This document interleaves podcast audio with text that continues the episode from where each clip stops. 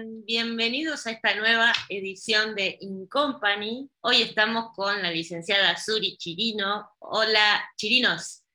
Hola, Suri, ¿cómo estás? Hola, Patricia. Muy bien, muchísimas gracias. Gracias por invitarme.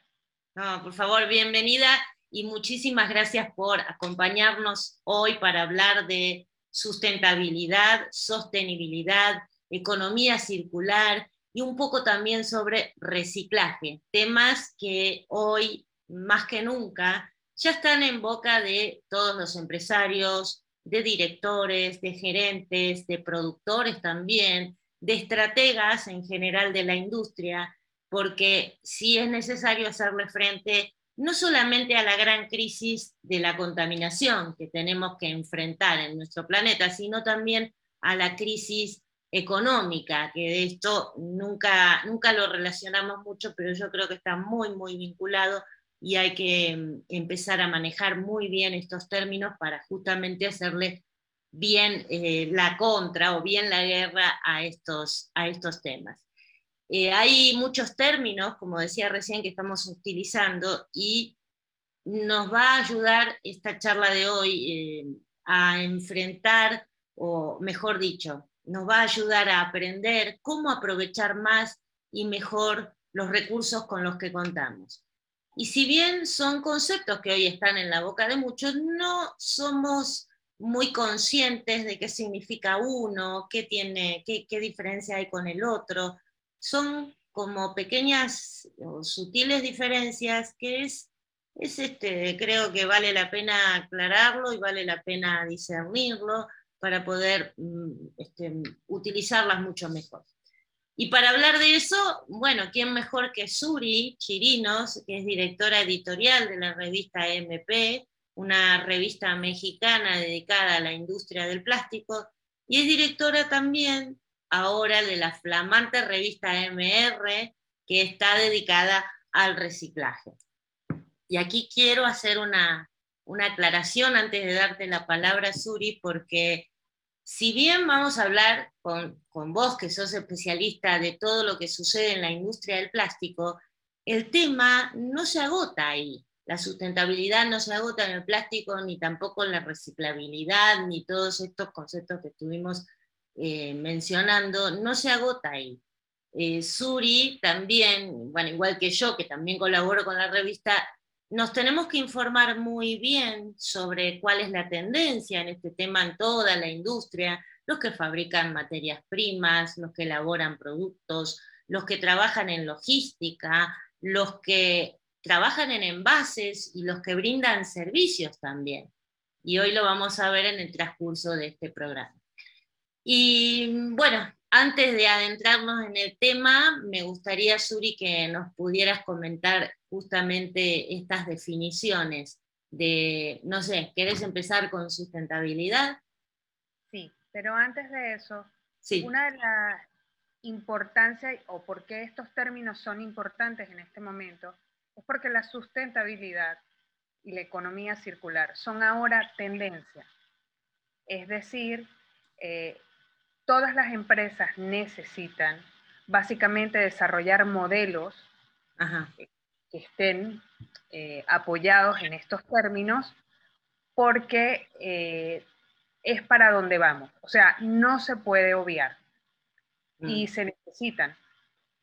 Eh, parte por lo que tú habías comentado, el, el, problema de los residuos urbanos, la basura, que se ha venido generando desde hace años, ha hecho un boom con ciertos materiales en específico y luego nos hemos dado cuenta a partir del consumo que es muy, muy necesario reducirlos. Entonces, eh, con todo esto, se ha logrado que básicamente sea de suma importancia adoptar modelos eh, que sean amigables con el medio ambiente que engloba varios de los términos que vamos a continuación a mencionar. Uno de los problemas, bueno, no es un problema, lo que pasa es que nosotros eh, tendemos a ver como sinónimos sustentabilidad y sostenibilidad. La franja que los diferencia es mínima. Digamos que sustentabilidad se refiere a las cosas que algo se sostenga por sí mismo. Su producción, su desarrollo se sostenga por sí mismo. Mientras que la sostenibilidad habla de procesos. Procesos que si bien haga que se sostenga algo en sí mismo, no agote los recursos eh, que son necesarios y vitales, como el agua. Por ejemplo, que eh, digamos que es el próximo recurso que vamos a tener, o sea, el, próximo recurso en escasez que vamos a tener que afrontar. El próximo petróleo, ¿no? Vendría a ser, para hacer un, paralelo, porque ya los hemos, los, los hemos visto en películas futuristas que yo veía desde chica, ¿no? Como el agua era un recurso que escasea y la gente empieza como hasta a pelearse, ¿no? Por este recurso. Sí. Sí. Entonces, digamos que un edificio puede ser sustentable si utiliza focos LED, si recicla el agua, si capta el agua de lluvia, pero todos los procesos que se desarrollan para no seguir agotando recursos es lo que lo hace sostenible porque es sostenible en el tiempo. Es decir, algo que pueda seguirse manteniendo de esa manera en el tiempo y lo fundamental es no agotar los recursos. O sea, no puedes hacer eso de los próximos recursos. Entonces, eh, para mí la mayor diferencia es que uno habla de objetos de cierta manera y el otro habla de procesos. De procesos. Que uno es un objeto en sí, o sea, algo sustentable, yo puedo hacer eh, una botella de PET sustentable, pero los procesos de la planta que lo hacen sostenible es lo que logra que esa botella vuelva para convertirse en otra botella y que no necesites este, materia prima virgen para elaborarlo. Entonces, no, no reduzco los, de cierta manera no reduzco los recursos que están a disposición del planeta. Bien, creo que, quedó bastante clara la, diferencia. Y con respecto a la sustentabilidad, hay unos principios que dejó un economista ecológico de Estados Unidos, me gustaría mencionarlo porque también ilustra muy bien esto que acabas de decir, esto que acabas de explicarnos, y tiene que ver con, son tres en realidad, ¿no? Y, él dice que los recursos renovables no deberían utilizarse en un ritmo superior al que se generan. Esto eh, es muy, está muy de la mano con lo que acabas de explicar, ¿no? con la sustentabilidad. Después dice también que las sustancias contaminantes que se, se producen cuando uno fabrica algo no podrán producirse a un ritmo superior al que pueda ser reciclado. A veces esto, bueno, esto no se ha tenido en cuenta durante muchísimos años y por eso tenemos la crisis eh, ambiental que tenemos hoy, pero eh, es un principio que a partir de, esta, de, estos, de estas definiciones podemos este, empezar a emplear. Y por último, dice que ningún recurso no renovable debería aprovecharse a mayor velocidad que la necesaria para sustituirlo o para reemplazarlo por otro eh, recurso renovable. Estos tres principios creo que son muy importantes como para el que tiene la, la, voluntad, el interés, y hoy en día yo lo digo así, pero en realidad es casi como imperioso que lo tomemos en cuenta, estos son principios para poder empezar a ser cada día más sustentables y cada día más responsables con el, con el medio ambiente. ¿No, Suri, que esta es una tarea que vos también sos ferviente luchadora del medio ambiente y, de su preservación? Exacto. Y te voy a poner un ejemplo de justamente de un artículo que estuve escribiendo hace poco que tenía que ver con el agua. En México se utiliza el 50% del agua, o sea, se, utiliza un 50% más del agua antes de ser recuperado o captada. Y eso lo convierte en uno de los 10 países con crisis. Eh, sí, con crisis de agua. Eh, está en el, en el, top 10, por desgracia, en esto, eh, a nivel mundial. y tiene que ver con la cantidad de agua que se gasta versus la que se puede, la que se puede captar. Porque yo lo digo esto porque me gustaría, así como yo era una ignorante en este tema, ¿no? Este, también me gustaría blanquearlo o comentarlo o compartirlo, porque nosotros en Argentina siempre tenemos abundancia de agua, hay muchos espejos de agua, entonces nunca fue un recurso que nos faltara. Perdón. Y entonces uno va creciendo con esta, con esta facilidad de tener agua. Ahora, cuando nos venimos a un país como México, donde decís el agua escasea, decís, wow, no tenemos la costumbre de cuidarla, no tenemos la costumbre de hacer un uso responsable. Entonces también es todo un aprendizaje. Y, yo nombro México y nombro Argentina, porque son los países en donde yo he experimentado esto, pero seguramente en toda Latinoamérica, en todo el mundo, hay países que también tienen este problema de la escasez de agua. Es lo mismo decir, bueno, no hay agua, eh, no hay este recurso, o el recurso está muy contaminado, porque esas son dos problemáticas ¿no? que tienen los países. Sí, en el, en el caso de México particularmente, su crisis viene porque no se recolecta la cantidad de agua eh, necesaria para abastecer la cantidad de agua que se gasta, que era la cantidad de, gente que tiene. De los principios que hablaba. Y no tiene que ver si hay una parte que está contaminada, pero el mayor problema es su uso su abuso, digámoslo de cierta manera. O sea, das por sentado que tienes el recurso y por ende lo gastas y, no lo preservas. Eh, en estos últimos años, México ha sufrido de una sequía enorme.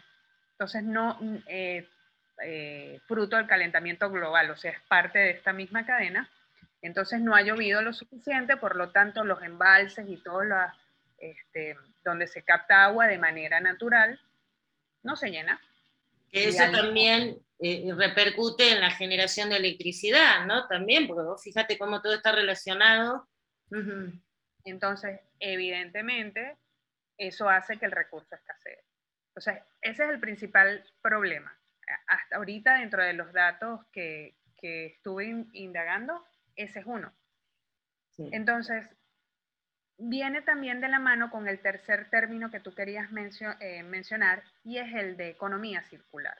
Obviamente, eh, la, esto eh, lo que nos lleva es que siempre hemos manejado un modelo de yo necesito, yo compro, no lo necesito, lo tiro. Si el recurso está allí,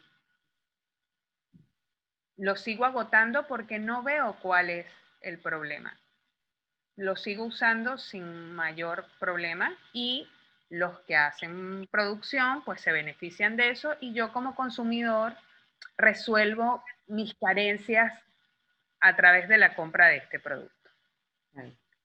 Entonces, en este modelo lineal de economía, yo necesito, por lo cual compro, uso, desecho. Y tiro. Exactamente. Entonces, eso generó dos problemas el que nos debía realmente agobiar era la falta de la materia prima, es decir, el consumo excesivo de la materia prima que nos dejara sin eso.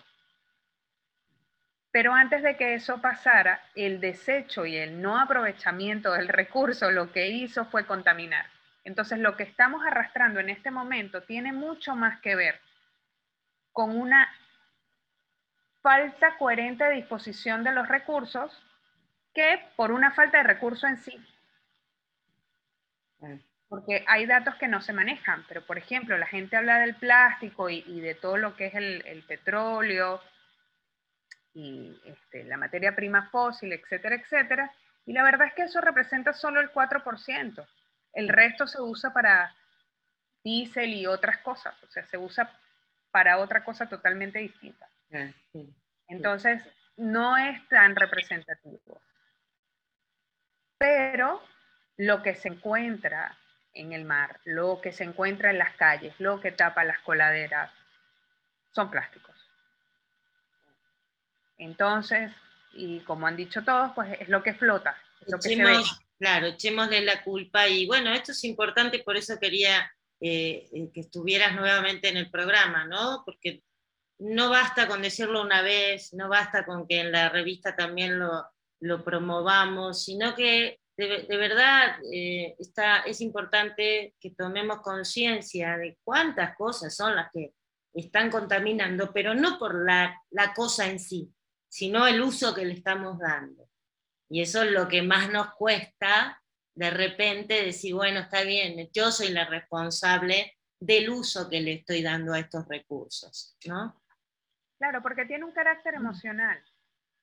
Te lo voy a poner de esta manera. Tú ves el popote dentro de la nariz de la tortuga, te sientes mal y eres feliz con tu este, popote de aluminio o sin popote. Pero hay un montón de otras cosas que no se pueden resolver de la misma manera.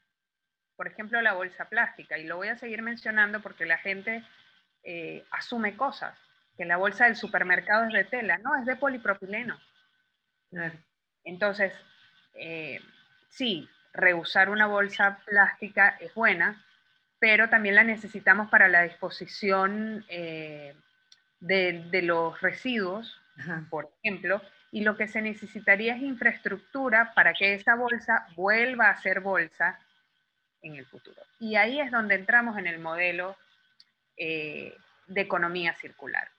¿Qué quiere decir? Que en vez de ser lineal, el que explicamos anteriormente, el residuo o lo que tiramos tiene que volver de nuevo a la fábrica. Al volver de nuevo a la fábrica, yo lo puedo convertir en la misma cosa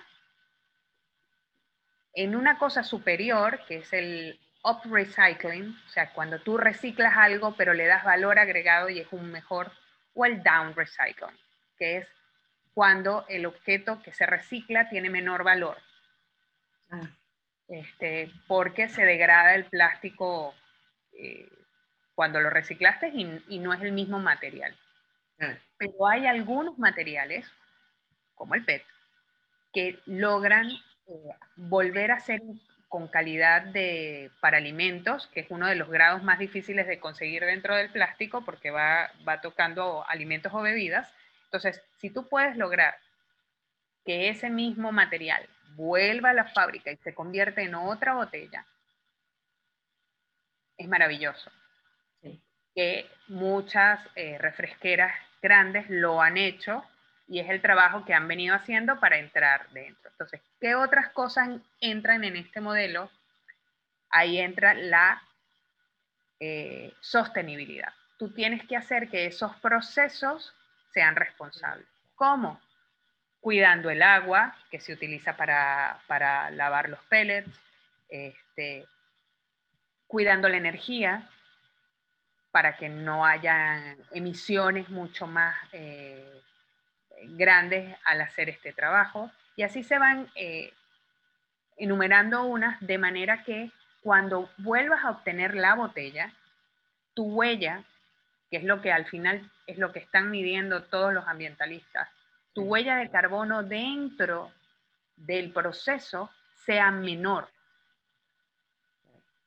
Entonces, ahí tienes un modelo que sirve, porque le estás dando salida o le estás dando, le estás dando futuro a ese residuo, que ya no le quieren decir desperdicios porque no le quieren dar carácter negativo. Este, pero podríamos hablar de muchas más cosas. Por ejemplo, más del 50% de la basura que producimos eh, en casi todos los países, pero en México es un poco más del 50%, no recuerdo ahorita si es 52, algo así, es basura orgánica. Son huesitos, pielcita de fruta, el resto de la comida, arroz, y todo eso libera gases. Entonces, habría que hacer algo con eso. Y ahí es donde está el problema. Tenemos un proceso de... Tenemos un, proceso que no nos permite ver hacia dónde van los residuos y qué podemos hacer con ellos. Y ahí es donde se tranca la economía circular. Porque tú puedes de repente crear un producto que sea de arroz, pero ¿de dónde sacas la merma de arroz para crear ese producto? Entonces, eh, digamos que... Ahí este, ya, ya, el círculo, digamos, que queremos hacer de economía es como que se fractura un poco, ¿no? Se fractura, exactamente. Y lo que tiene que lograr la economía circular es que, que todo residuo obtenga el valor necesario para volver a entrar en la cadena de valor. Eso es uno. Pero además, y es una cosa de la que siempre se ha hablado, no solo queda allí, porque no es solo reciclar, eh, reusar, que fueron las primeras R's, ¿no? Entonces... Eh, sí, porque antes eran tres, ¿no? Después cuatro, después fueron... Claro, pero antes la gente lo que hacía, se reciclaba lo que se podía, lo que ya tenía mercado, y la otra visión del reciclaje era la cartucherita hecha de plástico, y hay un montón de, tutoriales en YouTube, las macetas de, hecha de los... Y manualidades, básicamente, claro. Claro, pero eso no tiene, eh, a ver, en, términos, en, términos de viabilidad, ¿cuántas macetas puedes tener tú en tu casa? Sí, no, no, no, tal cual. O mesas hechas con PET, ¿no? O, cuántas, exactamente, sí, sí. O de, a lo mejor podrías poner una transformadora, o sea, eh, en Europa había un chico y estuvo un tiempo en YouTube que le traían plástico y él hacía eh, floreros y hacía sillas y vendía. Sí. Claro, pero, pero es una cosa que tiene un tiempo de vida. Claro, no es sustentable, digamos o, sostenible, a ver. No, es sostenible. Pero no es sostenible. Pero no es sostenible. porque si en tu comunidad viven, eh, vamos a poner una cifra más o menos, mm, no sé, 50 mil personas, en algún momento eso ya, además el plástico particularmente dura, entonces... Sí, no, no, una, maceta no es que se vuelve a consumir y vuelve a entrar al círculo de esta economía circular de la que estamos hablando, sino como que queda ahí, ¿no? Este, queda ahí, exactamente. Poniendo el residuo en un lugar bonito, y, pero no estoy ingresándolo en un sistema que genere más trabajo, que genere una cierta cantidad de cosas que es lo que estamos necesitando.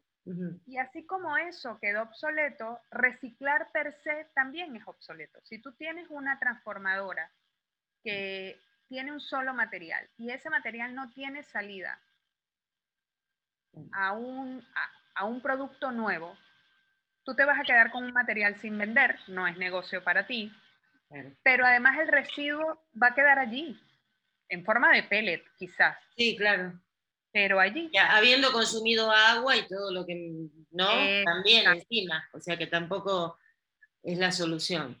Entonces por eso se hablaron de la, se fueron incorporando R.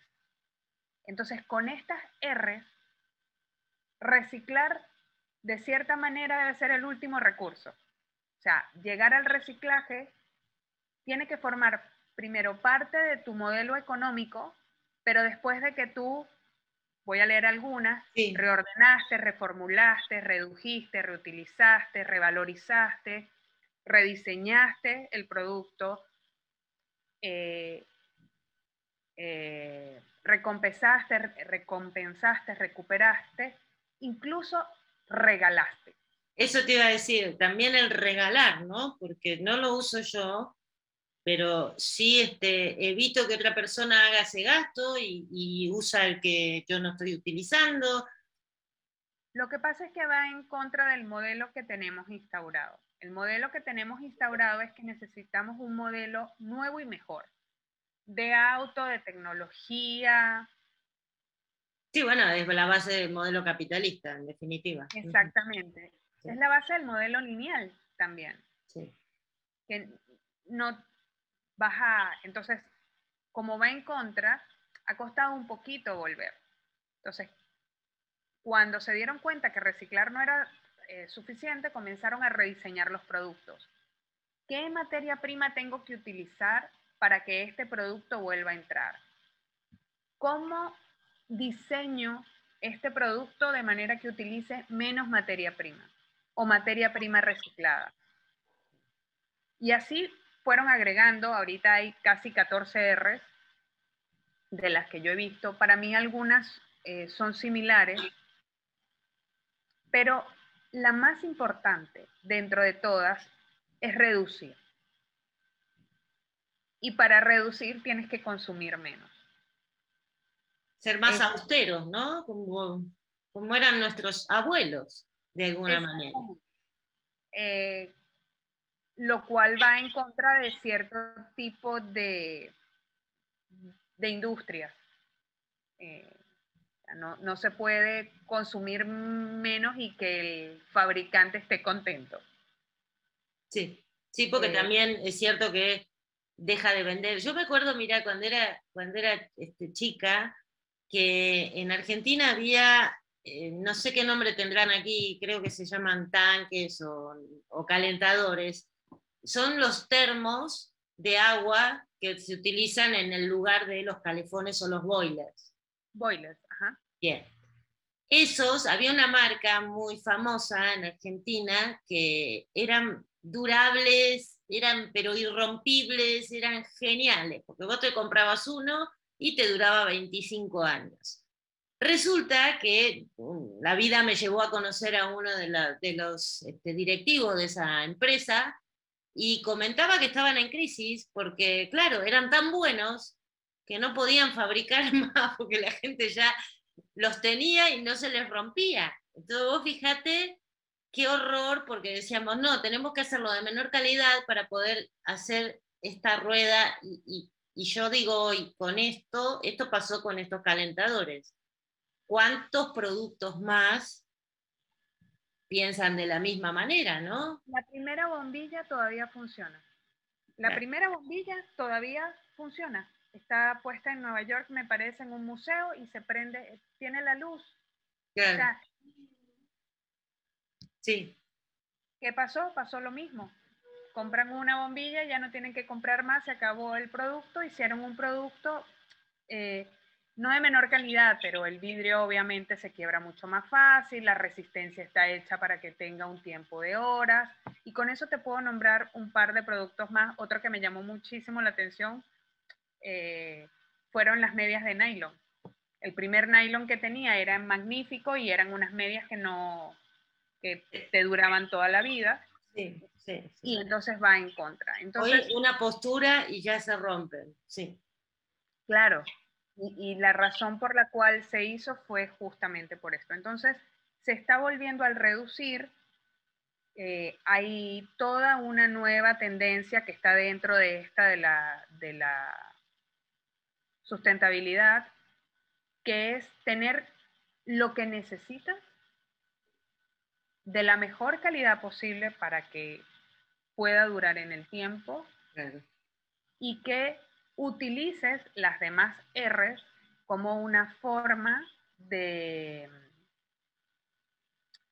como una forma de de gastar menos.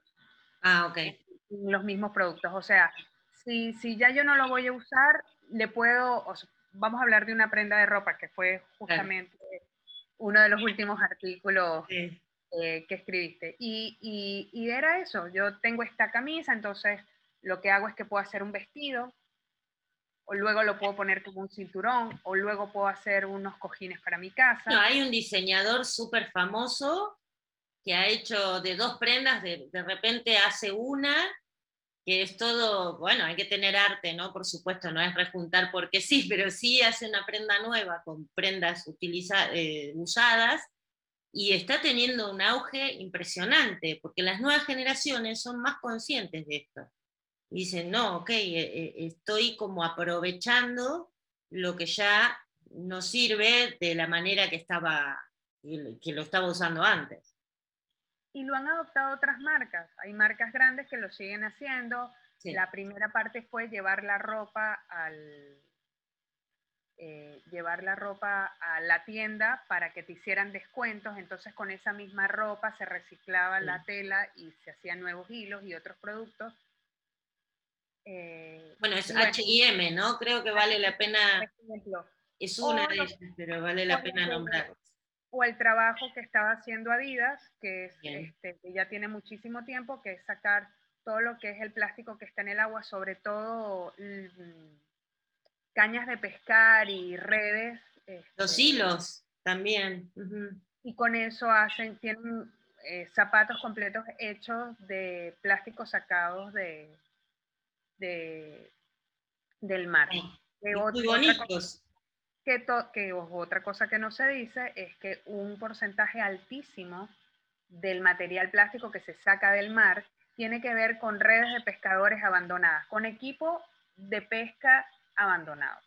Sí, por eso te decía los hilos, porque a veces dicen los popotes en las tortugas, pero los hilos se enriedan en algunos animales y le producen estrangulamiento también, ¿no? O mutilación, sí. Este, ahorita, por cierto, en Yucatán, a finales de este mes, ONAM, que es una organización, este, va a hacer una pesca de plásticos en Yucatán para rescatar material y y bueno, ese tipo de, ese tipo de acciones lo mismo hizo eh, Corona también, creo que fue a, finales del año pasado, eh, patrocinó pesca de plástico. Entonces, el pescador que lograra sacar más plástico del agua eh, se ganaba un premio en efectivo. Entonces, por supuesto, todos los pescadores, cosa que me pareció bastante inteligente para que entendieran ellos cómo repercute su actividad este, en esta problemática. Pero bueno, eh, estos, tres, eh, estos tres conceptos se manejan, en, o sea, están relacionados entre sí y, bueno, eh, en este momento hay que ver qué alcance pueden llegar a tener en nuestra vida. Sí. Porque no es solo, el problema no es solo el fabricante. No, no. Que fue el que hablamos ahora. No, eso te iba a decir, inclusive este, nosotros, o sea, desde el punto de vista de los fabricantes, sí, en la economía circular, los nuevos diseños y un montón de, cosas que ya estuviste nombrando, pero nosotros como consumidores también podemos ingresar a esa maquinaria, esa maquinaria económica, ¿no? Y esa maquinaria de sostenibilidad, de sustentabilidad y de economía circular con las acciones que podemos hacer. Sí, hay un término que me gusta mucho que es el ambientalista imperfecto. Se empezó a usar porque es como cuando tienes una nueva resolución, ¿no? Voy a hacer dieta y entonces agarras y tiras todo lo que está en tu refrigerador. No, estás desperdiciando recursos. Si quieres, si quieres no te los comas, pero regálalos, dónalos, llévalos a alguna parte, pero no los puedes tirar a la basura. No es lógico. No, igual que la, ropa, que cuando engordaste, viste que no te queda, o, o, adelgazás y la ropa que te queda grande también la tirás, ¿no? sí, O, o, está en tu, o está en tu armario. Claro. Sin uso. Ay, sí. Y puede estar allí 5, 6, 10 años. Y más, claro. Exacto.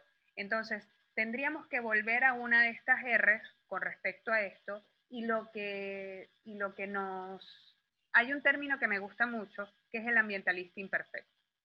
Uno normalmente cuando empieza, hace dieta o quiere hacer ejercicio y quiere como terminar con esa vida anterior, tira todo. Entonces, no puedes desperdiciar los recursos, no puedo llegar a mi refrigerador, abrirlo de par en par y tirar todo a la basura.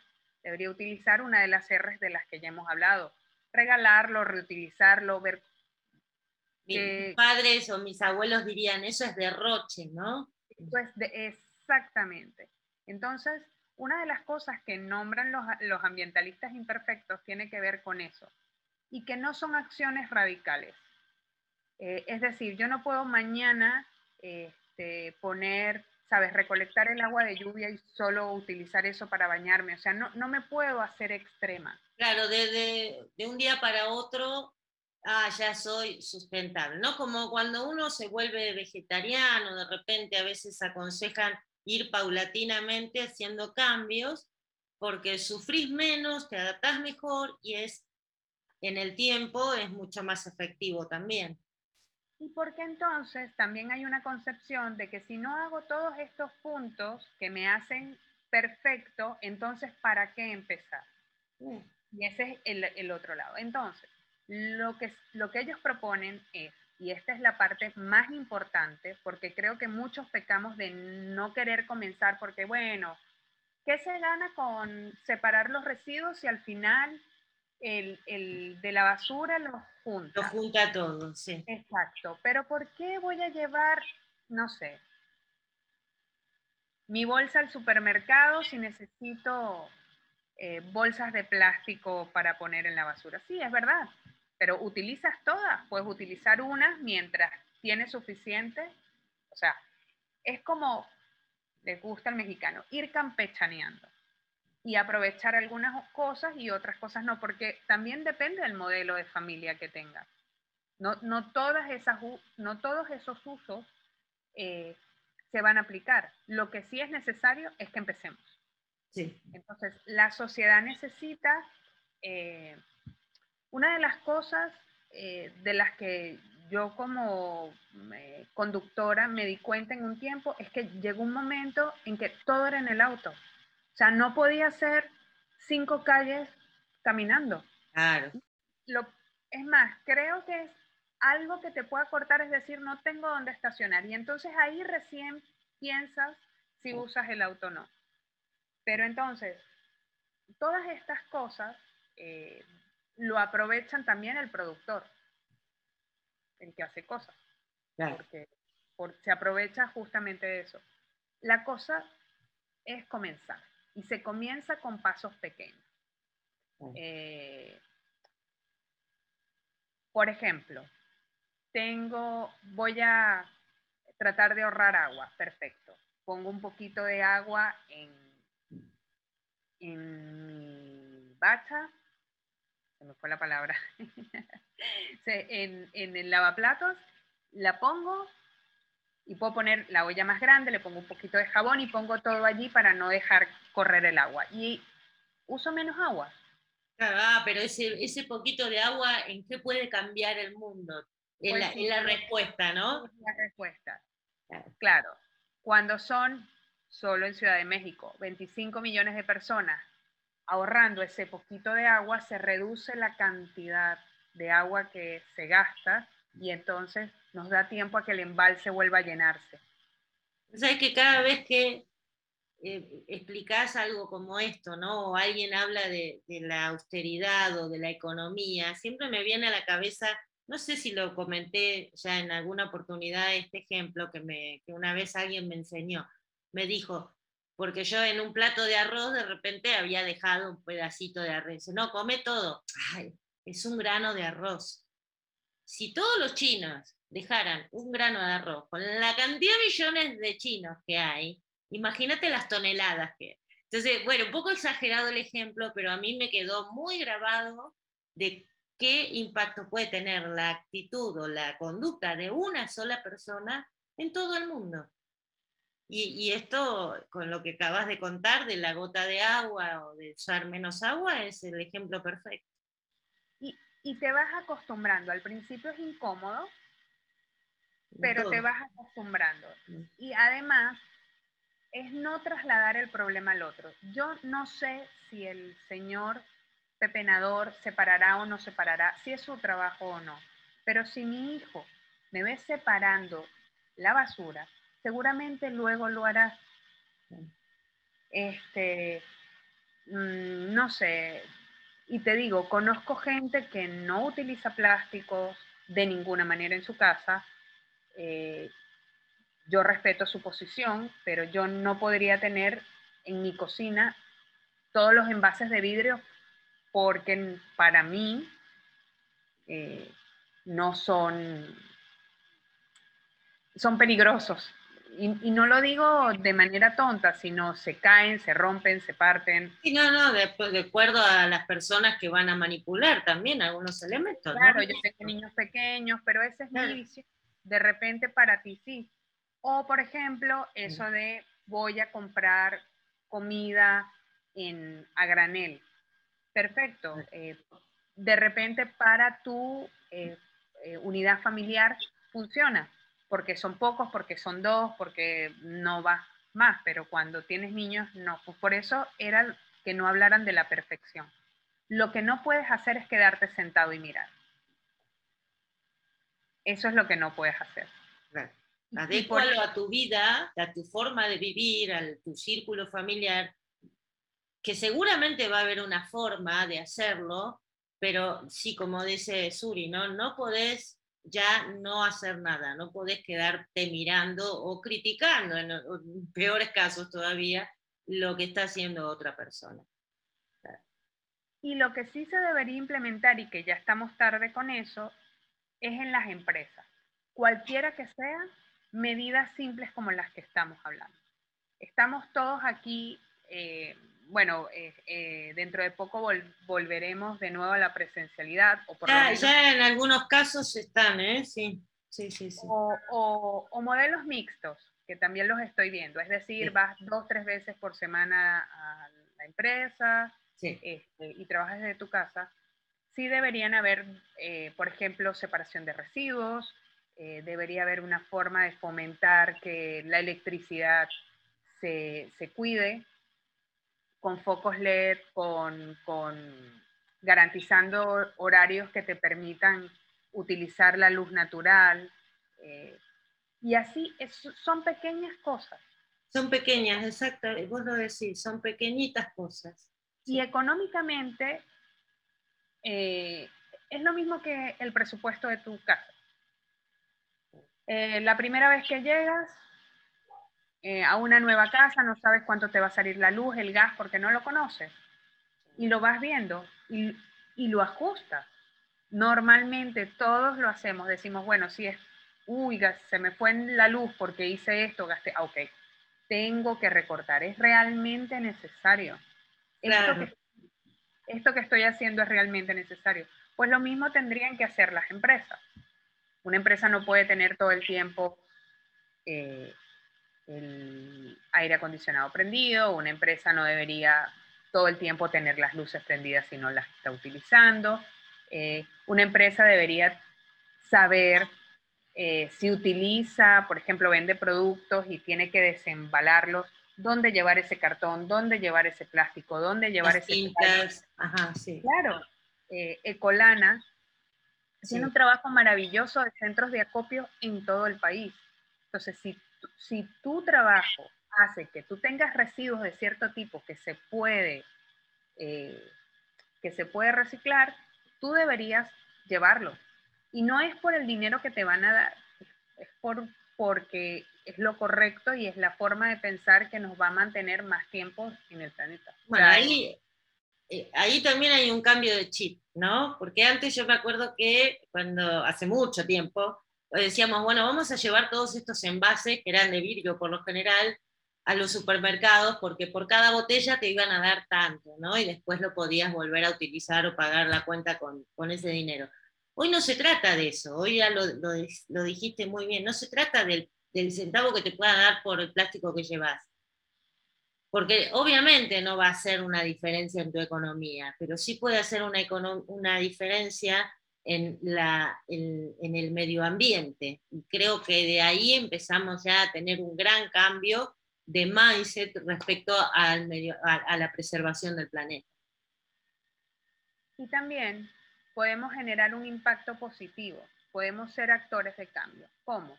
Ah, mira, en esta ciudad resulta que esta gente está llevando mucho a centros de acopio tal o cual material.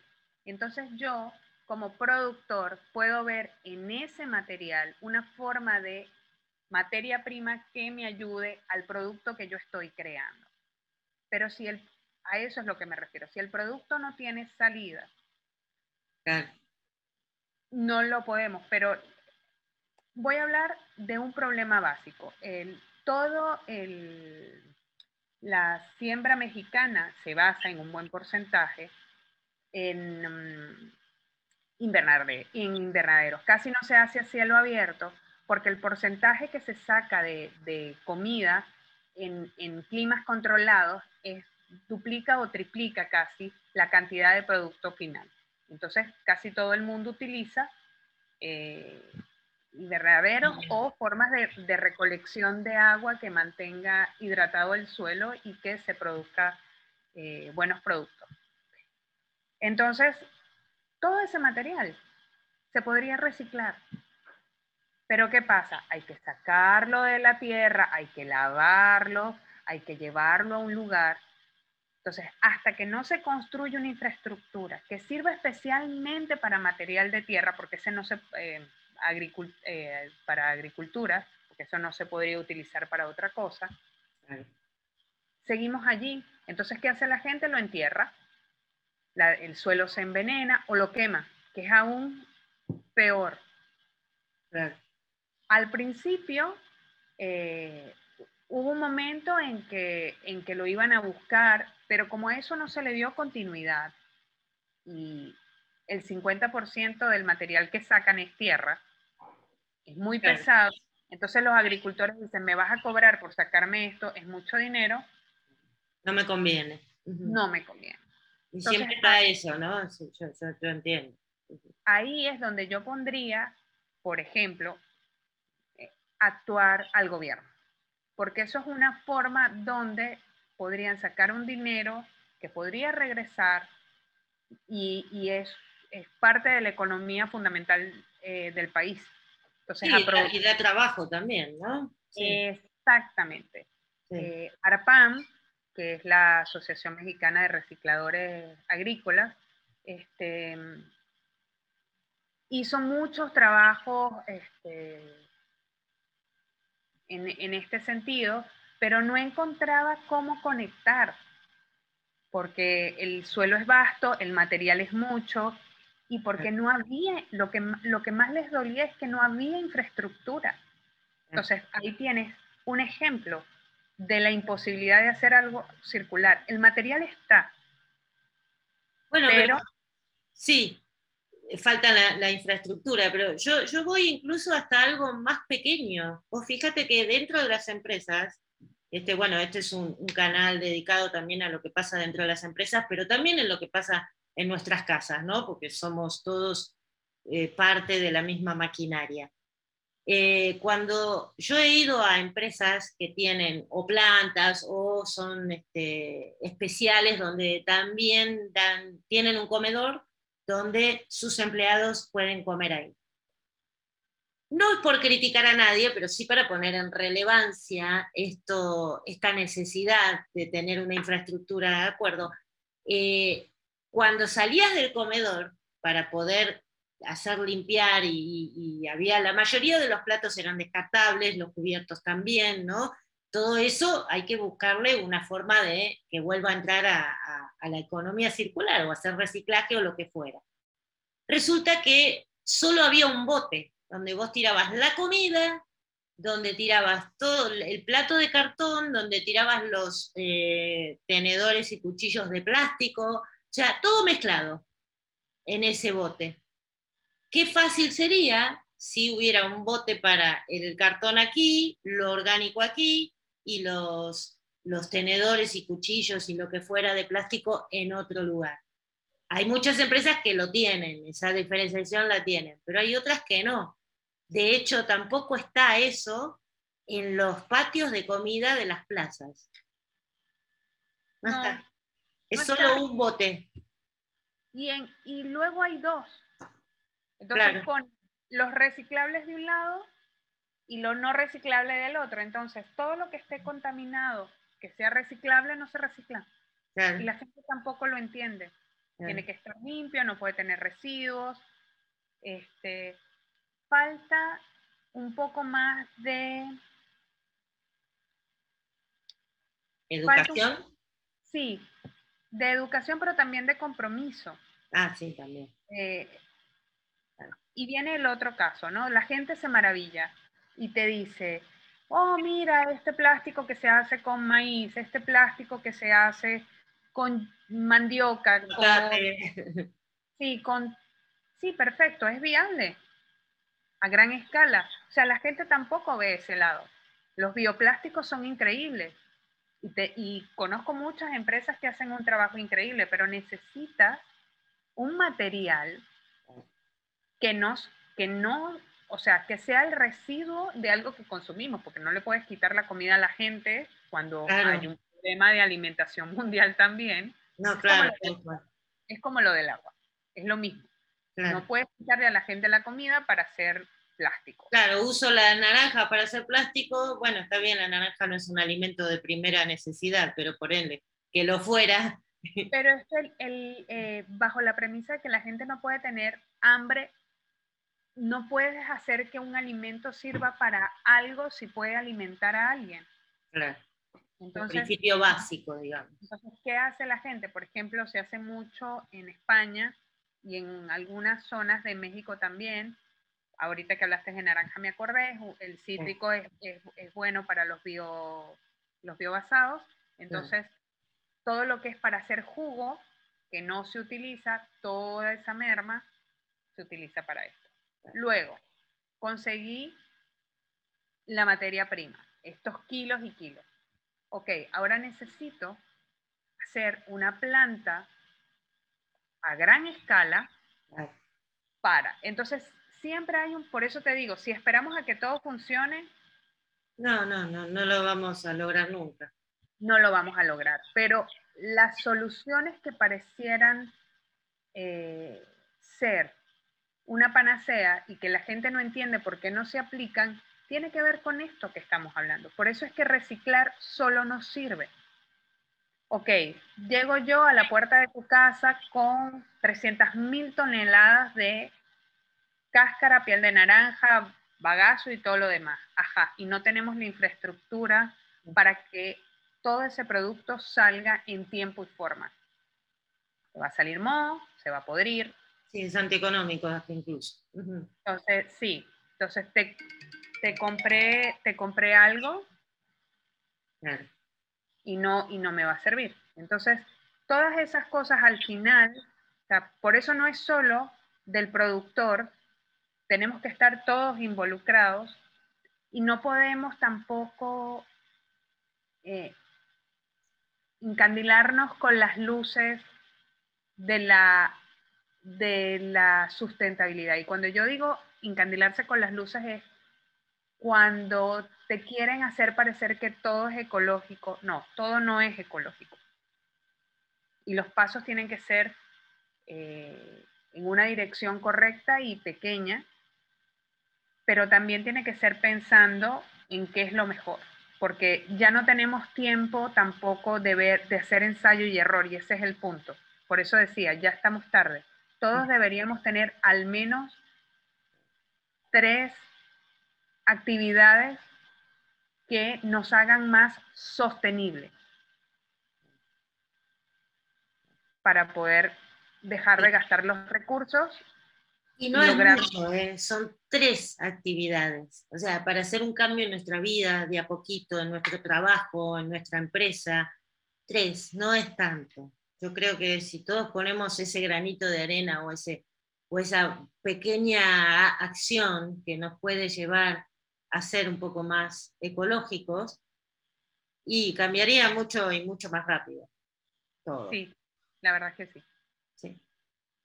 Bueno, Suri, estamos ya en el tramo final, en nuestra recta final. Eh, yo, esto de la economía circular, ¿no? que están tan interesante el tema y, todos los conceptos que estuviste explicando y manejando. Eh, ya los puestos más altos en las industrias ya están trabajando, lo viste ahí en Plastimagen, en la expo que hubo hace poco, y, todo lo que se comenta también en, los medios.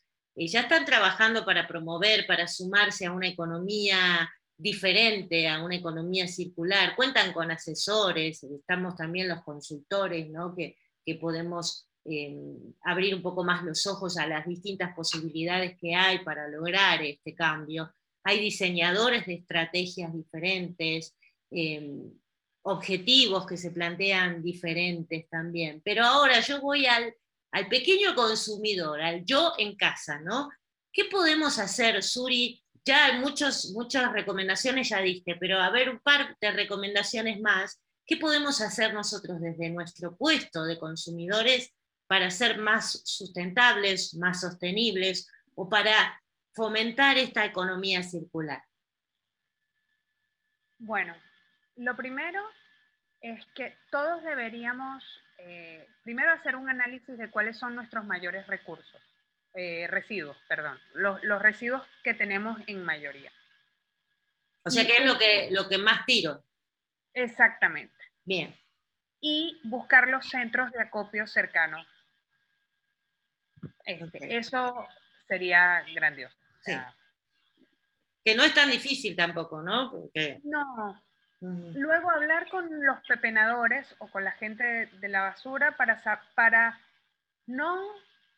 La aproximación tiene que ser desde el punto de un ganar-ganar. Entonces, no es qué haces con mi basura, sino, oye, ¿te sirve que te ponga los papeles de este lado? ¿Te sirve que haga esto? ¿Te parece que, haga esto, ustedes en el camión lo separan. Si te dicen que no dejarlo así, tú seguirlo separando, pero quizás... porque en ningún momento va a haber una infraestructura acorde y ya no nos vamos a tener que poner a, cambiar hábitos de nuevo. En Estados Unidos, de hecho, está el que pasa, creo que los miércoles pasan por los vidrios, los otro día pasan por los papeles y así, ¿no? Esto va, en algún momento se va a hacer universal, esperemos. Luego están las formas, eh, tenemos que hacernos conscientes que el recurso que se va a acabar próximamente, así lo digo, es el agua, o sea, es, el, como tú dijiste, el petróleo, el nuevo petróleo, el petróleo del 2022. Este, entonces hay que empezar a trabajar sobre eso. No dejar correr el agua, esas cosas que te enseñan y que por ahí quedaron, hacer duchas más cortas, eh, lavar única y exclusivamente la ropa, o sea, no hacer un uso indiscriminado de, la, lavadora. Eh, sí, porque a veces, viste, nos ponemos estos 10 minutos, bueno, me, cambio y ya, bueno, lo pongo a lavar. No. Eso está en el artículo también. No, seamos conscientes de que eso provoca gasto, no solo de electricidad, de agua, de jabón, de montones de cosas, sí hacer una consideración de, un cambio de, a bombillas LED para que baje el consumo de electricidad en casa. Este, y luego tener como ciertos eh, hábitos de limpieza, de limpieza de todo tipo. Me voy de viaje, ahorita que viene Semana Santa, y tengo cosas en el refrigerador que puedo tirar ve a tu comunidad, involúcrate, lleva esa comida, no la tires. Llévasela al padre de la, iglesia de la esquina que tiene el padre, llévasela a un comedor escolar. No tienes que irte tan lejos. Al encargado de tu edificio le podés preguntar también. Prepara una sopa y se la llevas con las cosas que hay. Eso también es, es posible tener un poco de conciencia social, ¿no? Decir también que, que y, más con el tema de las comidas, hay tanto hambre en el mundo, tener un poquito más de conciencia, decir, dejar de tirar, de derrochar, porque te sobra, qué suerte que te sobra, pero demos un poquito más de esto, ¿no?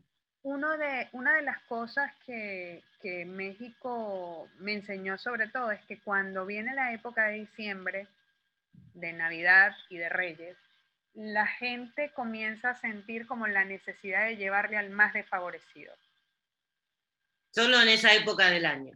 Sí, pero en mi caso cuando, cuando, cuando tienes niños, yo puedo eh, tomar, ¿no? Este, este, juguete no lo usas, no. Pero claro, había mucha gente que quería colaborar y compraba juguetes. Entonces, no son los juguetes de mayor calidad. Yo creo que se pueden hacer campañas todo el año para que reciban los mejores juguetes. O sea, juguetes reciclados, digamos, como lo hacíamos nosotros cuando éramos niños y, y recibíamos Barbies de las hermanas que ya no jugaban con Barbies, el balón del hermano que ya estaba en, para salir con la chica y ya no quería jugar fútbol. Sí, sacarnos un poco de la cabeza y sacarle a nuestros chicos, ¿no?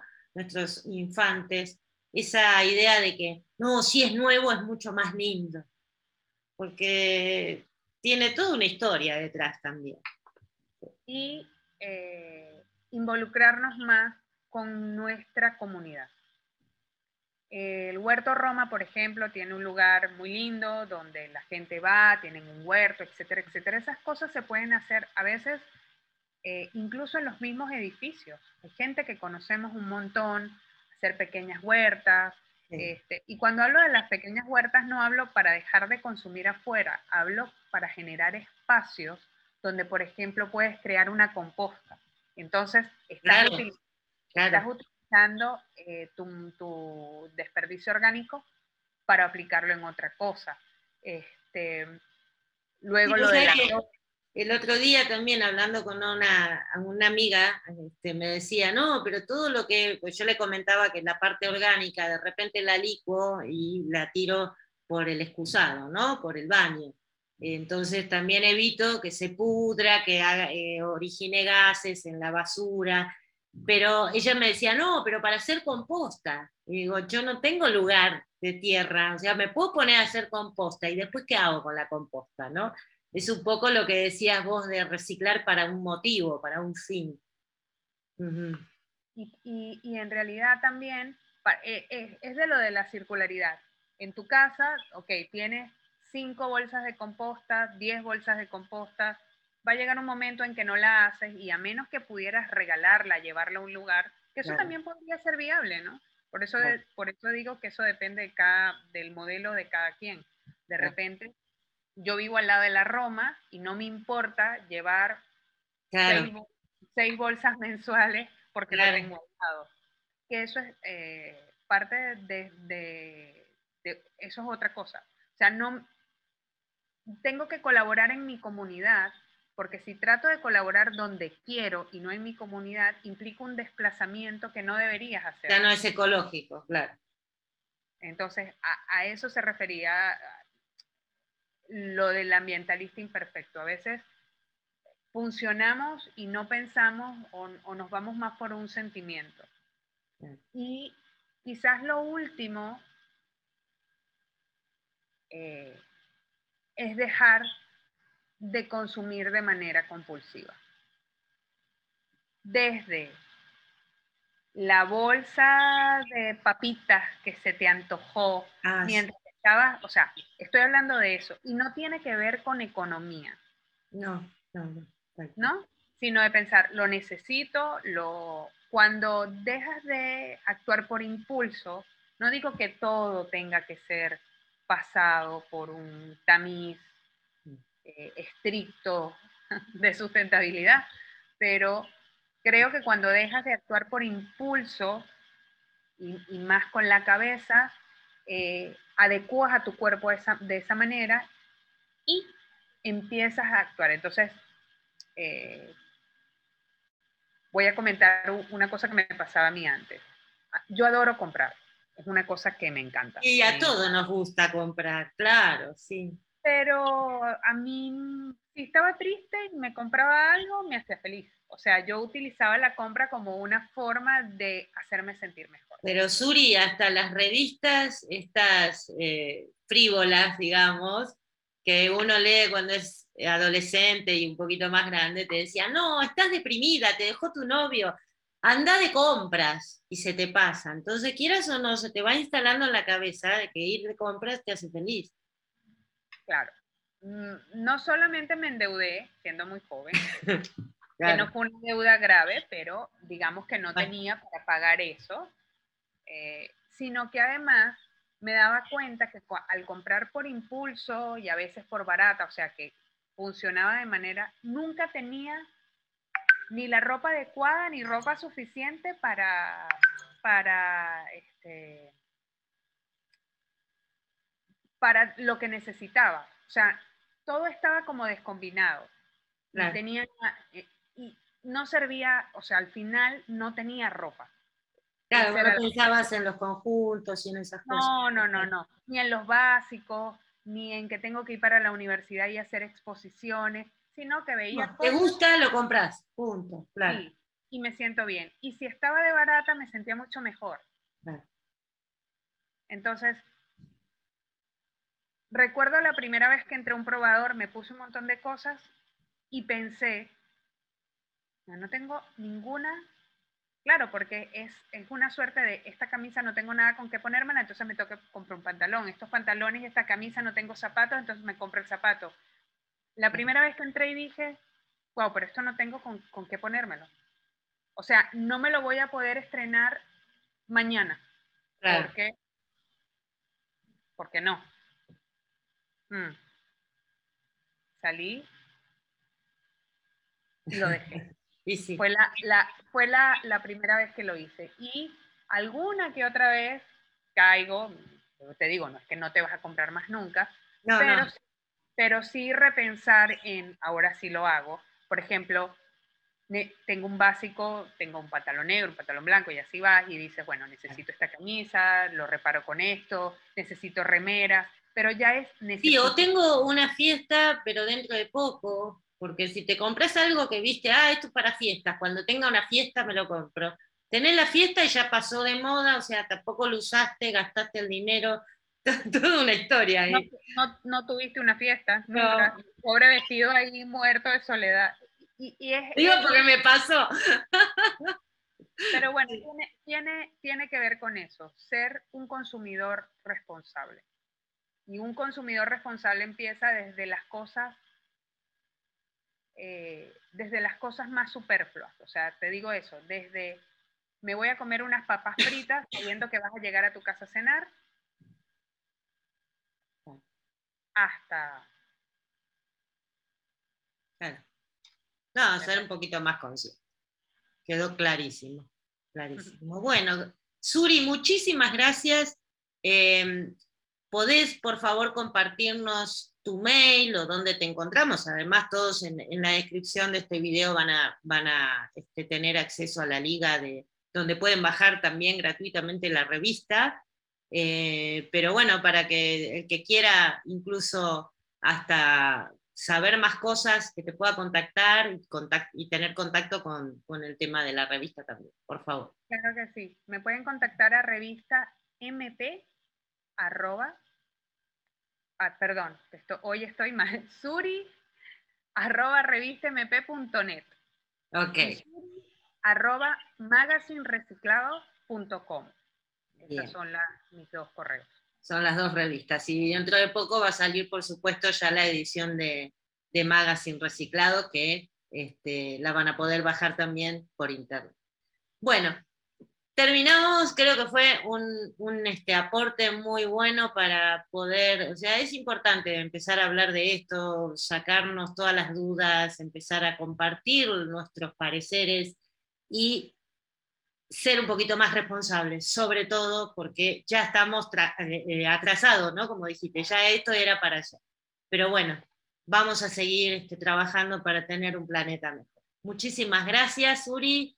Muchísimas gracias a todos los que nos ven. Por supuesto, como siempre les digo, comentarios, eh, sugerencias, todo lo que quieran, por favor, en los comentarios, que lo vemos. Y nos vemos el próximo martes, si Dios quiere. ¿Mm? Muchas gracias. Hasta luego. Gracias,